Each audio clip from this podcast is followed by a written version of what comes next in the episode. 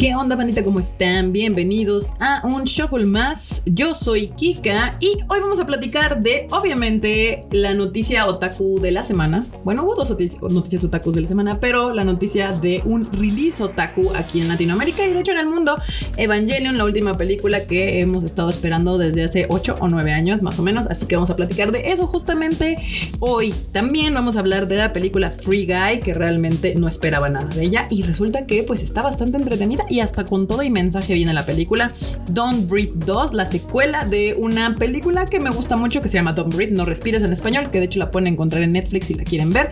Y para cerrar vamos a hablar de zombies coreanos. Este, hay una película, un, yo la llamo OVA porque de hecho está conectada con eh, la serie de Kingdom, así que está bastante cool este programa, puras recomendaciones buenas, de hecho, pura cosa cool para ver el día de hoy. Pero vamos a empezar con lo otaku, con lo, con lo que estuvimos esperando estos últimos ocho años. Y pues básicamente, si ustedes han vivido bajo una roca o no son millennials, eh, no saben que Hideaki Anno había estado trabajando en una serie de películas, de hecho cuatro, que se llaman Rebuild of Evangelion. Estas cuatro películas se acaban de estrenar el pasado viernes 13, de hecho viernes 13, en Amazon Prime Video.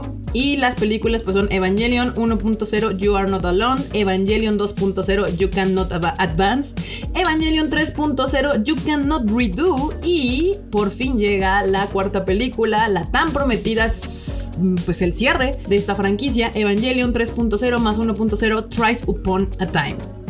La neta, banda, yo creo que Hideaki Anno lo logró, logró darle un cierre a esta serie. Creo que valió la pena esperar los ocho años. Ahí tiene sus cositas, ¿no? Hay partes donde el CGI no se ve tan bien. Hay la parte en el final, yo me hasta me burlé en mi Twitter porque dije, no sé si se acuerden, pero ya le habían reclamado mucho a Hideaki Anno que se había retrasado la película. De hecho, se anunciaron como dos o tres atrasos que terminaron siendo casi año y medio de retraso del release original de la película. Y pues al final, en los últimos cinco minutos hay una parte donde yo me burlo porque trae como el Genga. Para la gente que no sabe qué es el Genga, son estas versiones de la animación que son prácticamente el inicio de la animación con la señalética de dónde van a ir las sombras y todo este asunto. O sea, literal, al lápiz. Y así de, no, pues es que ya, pobre Hideaki, yo dijo, dijo, bueno, ya, pongan el Genga en esa sección y digamos que fue una selección artística y ya todo el mundo nos va a creer, no pasa nada, no, no hay ahí. Pero de ahí en fuera yo siento que los personajes los logra cerrar muy bien. Amo a la Asuka, a la Rey y a la Mari de esta última película. Por fin hay una versión de Shinji que no me caga, porque voy a ser honesta, siempre me ha molestado mucho el personaje de, Shinji. En este Freud siempre ha dado puntos muy válidos de por lo cual Shinji es como es y que de hecho es uno de los pocos personajes que realmente actuarían si tú tuvieras 13 o 14 años y de repente te dicen súbete a un mecha y pelea contra monstruos enormes que se llaman ángeles. Tiene un punto, realmente tiene un punto y se lo doy por válido en, ese asunto. Pero es que el güey es un, la neta, es un fusilánime en todos los aspectos de su vida, no nada más peleando contra, contra mecas, o sea, relacionándose con su papá, relacionándose con las morras, con sus amigas o con sus pretendientes de novias, o sea, lo que sea, pero la verdad es que el vato es un fusilánime en general. Entonces no es un personaje que a mí en particular me encante. Yo sé, yo sé que de hecho es el prototipo de muchos personajes protagónicos en la actualidad. De hecho, vamos a ser sinceros, Evangelion.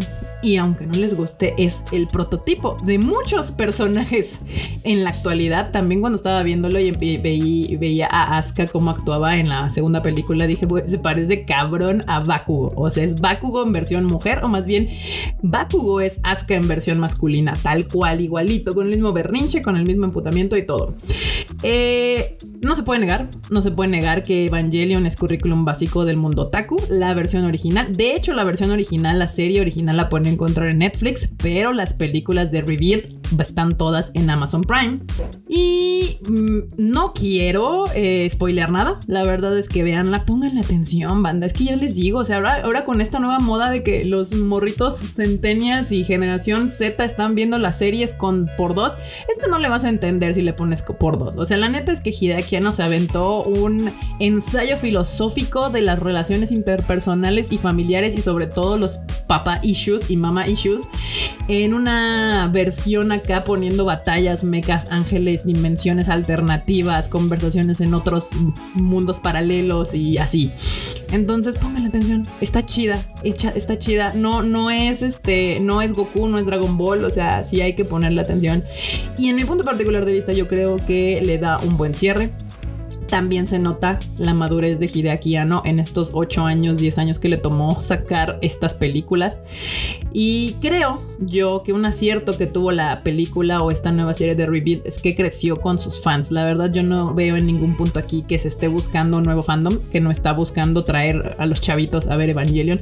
Más bien es una película que creció con el fandom que vio la serie original y te puedes dar cuenta en los comentarios quiénes son los que están felices y a gusto con este final. O sea, yo creo que por eso, por eso justamente le está gustando la banda, porque con el tiempo y con la edad te das cuenta que a veces muchos problemas que tienes eh, no valen la pena al final, se pueden arreglar hablando y demás, pero este le da un cierre satisfactorio, le da un cierre que nos deja en paz a todos. Y qué bueno, qué bueno. De hecho, de todas maneras, banda, el domingo, si ustedes escuchan este podcast después, pero se va a quedar grabado en el Tadaima Live, este, en el YouTube del Tadaima, pero el domingo, déjenme ver la fecha porque es 13, 14, domingo 15 de agosto Vamos a tener un live con el resto del team fans de Evangelion y no pueden escucharnos este día, el, domingo, a las 7 eh, de la tarde. Eh, para pues que participen con nosotros ahí en la discusión. Y si no tuvieron chance de participar en vivo en la discusión ahí se va a quedar grabado en el canal de YouTube para, donde vamos a platicar ya con spoilers y todo. Así que si no las han visto todavía no vayan para allá pero ahí vamos a platicar de qué les pareció a todo el team estas cuatro películas cómo está el cierre qué onda con Hideaki y demás pero por mi parte yo creo que las deben de ver. Si les gusta el anime, las deben de ver. Es currículum, currículum básico, otaku. Y la verdad es que las van a disfrutar si les ponen atención. Claramente, si no les ponen atención, pues no, no va a estar chido. Pero bueno, ya está, ya está, ya la pueden ver ahí en Amazon Prime. Disfrútenla mucho, vale mucho la pena. Y bueno, otra recomendación que les tengo, esta vez vamos a irnos, pasemos al cine. Si usted todavía se siente con la confianza de salir al cine, hay eh, varias películas, cuatro estrenos de este fin de semana, de las cuales yo vi dos porque fueron las dos que me llamaban la atención. Las otras dos que se estrenan, que realmente me dan exactamente lo mismo a mí, es la de Rescate de Huevitos, que es de estos de huevo cartoon. Si ustedes son fans de esta franquicia y han visto las otras, pues ahí está, para que vayan a ver esta. Yo no me paro al cine para ver estas cosas, pero ni por error. Y también se estrena otra que no he tenido chance de verla. Probablemente vaya mañana domingo, pero se llama Amor a la Italiana con Liam Neeson. Se ve que es en este tipo de película que puedes llevar a tu mamá a ver al cine y te la vas a pasar muy bien. Además sale Liam Neeson. No como héroe de acción, pero sí como un papá con problemas ahí. Amor, eso es un drama, comedia romántica. Entonces, si es lo tuyo, ahí está. Pero las dos que sí, fue, que sí fui a ver este fin de semana porque me llamaban la atención. Una es Free Guy, esta película donde sale Ryan Reynolds como protagonista. De inicio, voy a ser bien sincera, no esperaba absolutamente nada de esta película, así nada, solamente pretendía yo irla a ver para entretenerme, para pasármela un buen rato. Más o menos entendía de qué iba. La película se trata de este personaje que se llama Guy, que es un NPC si ustedes son gamers, saben que es un NPC. Si no son gamers, pues son todo. Cuando estás jugando un videojuego, todos estos personajes que están en el background que realmente solo están programados para hacer algo y ya, caminar, hablar con alguien, regresarse, o sea, no tienen una decisión ni un rol importante en el juego, más que estar atrás y hacer ese juego parecer que está vivo. Eso es un NPC. Y se supone que Guy es este NPC que de repente empieza a cobrar cierta conciencia. Y está bien como de algo que pretendía no ser nada, no ser nada más que mero entretenimiento. Eh, pues la realidad es de que termina teniendo un discurso detrás justamente sobre eso. ¿Qué tanto realmente tú en tu vida diaria pretendes ser un NPC o el dueño de tu vida, ¿no? Yo no sé cómo pasamos de una a la otra, pero la verdad es que la película logra de una manera bastante entretenida. Hay cameos de streamers, o sea, también si ustedes son acá de esta onda del Twitch y demás, pues pueden ver ahí varios streamers muy famosos que salen en esta película. Hay también guiños y de hecho algunas cosas de Marvel y, de Star Wars que salen por ahí. Este, se las recomiendo Y puede ser que tal vez hasta salgan del cine con ganas de tomar la vida por los cuernos. bueno, eso ya es too much, pero no sé, te pone a, reflexionar un poco eh, qué tanto dejas que la vida te suceda y qué tanto tú eres activo participante de ella, ¿no? También obviamente trata el asunto aquí de que todo el mundo pretende evolucionar, avanzar en la vida, agarrar niveles en la vida de la peor manera y este guy lo hace haciendo cosas buenas. Él avanza eh, en su nivel en el videojuego haciendo actos de heroísmo. Está bien entretenida, me la pasé muy bien. Ryan, todo el mundo se burla porque dice que Ryan Reynolds ya es Deadpool en todos lados. Más bien es que Ryan Reynolds es Deadpool. Es como este Robert, Downey Jr. que es Iron Man, tal cual. Este güey es así. Él en su vida diaria es muy cagado y de hecho más bien yo creo que Ryan Reynolds es Free Guy y nada más de repente lo sube de nivel para ser Deadpool y así constantemente. Este actor es muy cagado. A mí me divierten mucho sus películas, así que si tienen ganas de reírse y pasar un buen rato este fin de semana, Free Guy es la, opción. Ahora, la otra película que se estrena, mm, yo no la llamaría per se de terror, aunque es un poco violenta más bien, se llama Don't Breathe. Esta, esta es la versión 2, la de Don't Breathe 2. Ya había salido la 1 ya hace varios años. Esta película, la primera, la pueden encontrar en Netflix cuando yo la vi, a mí me gustó mucho. A mí me mama mucho el cine de terror que está contenido, porque la película 1 sucede todo en una casa. En la película 1, unos chicos se meten a asaltar a un señor ciego a su casa porque dicen que ahí tiene bastantes miles de dólares guardados. Esta persona ciega al final resulta ser un ex marín este, un SEAL del ejército y les hace pasar una pésima, pésima tarde-noche a estos asaltantes. Y como que no sabes de qué lado estar porque sabes que los chicos se metieron a asaltarlo, pero este señor es tan violento que luego dices, bueno, también que se lo chinguen. Entonces, está padre, está padre este asunto donde hay una dualidad de que, pues la verdad es que ninguno son buenos, los dos tienen cola que les pisan, los dos son malas personas, estaban haciendo algo que no debían y el señor también está haciendo algo que no debía en su casa, entonces eh, la película está buena, el concepto está cool de que el señor es ciego y aún así les hace pasar una pésima noche, esa película, la original, la Don't Breathe 1 o No Respires está en Netflix, pero esta está en cine, la versión 2, y la verdad es que lo logra bien, en esta segunda película este viejito ciego, que sobrevive obviamente a la número uno, resulta que termina teniendo una hija, que no es de él, es parte de la historia, este, que se la roba de algún lugar y luego llegan unos matones que andan buscando órganos porque en el pueblo donde se mudó este personaje están matando gente y recobrando órganos, no sabemos por qué. Lo atacan a él y le queman su casa y entonces este señor va sobre ellos para recuperar a la niña y pues que le paguen las que le deben, ¿no? Mientras esto sucede, hay mucha sangre, bastante violencia y pues un, otra vez un conflicto moral, porque también estas personas son pésimas personas y ya sabemos que el viejito tampoco es un ángel. Si te gustan este tipo de películas, algo violentas, uno que otro susto por ahí, eh, te va a gustar Don Breed 2. Yo me la pasé bastante bien, vale la pena verla.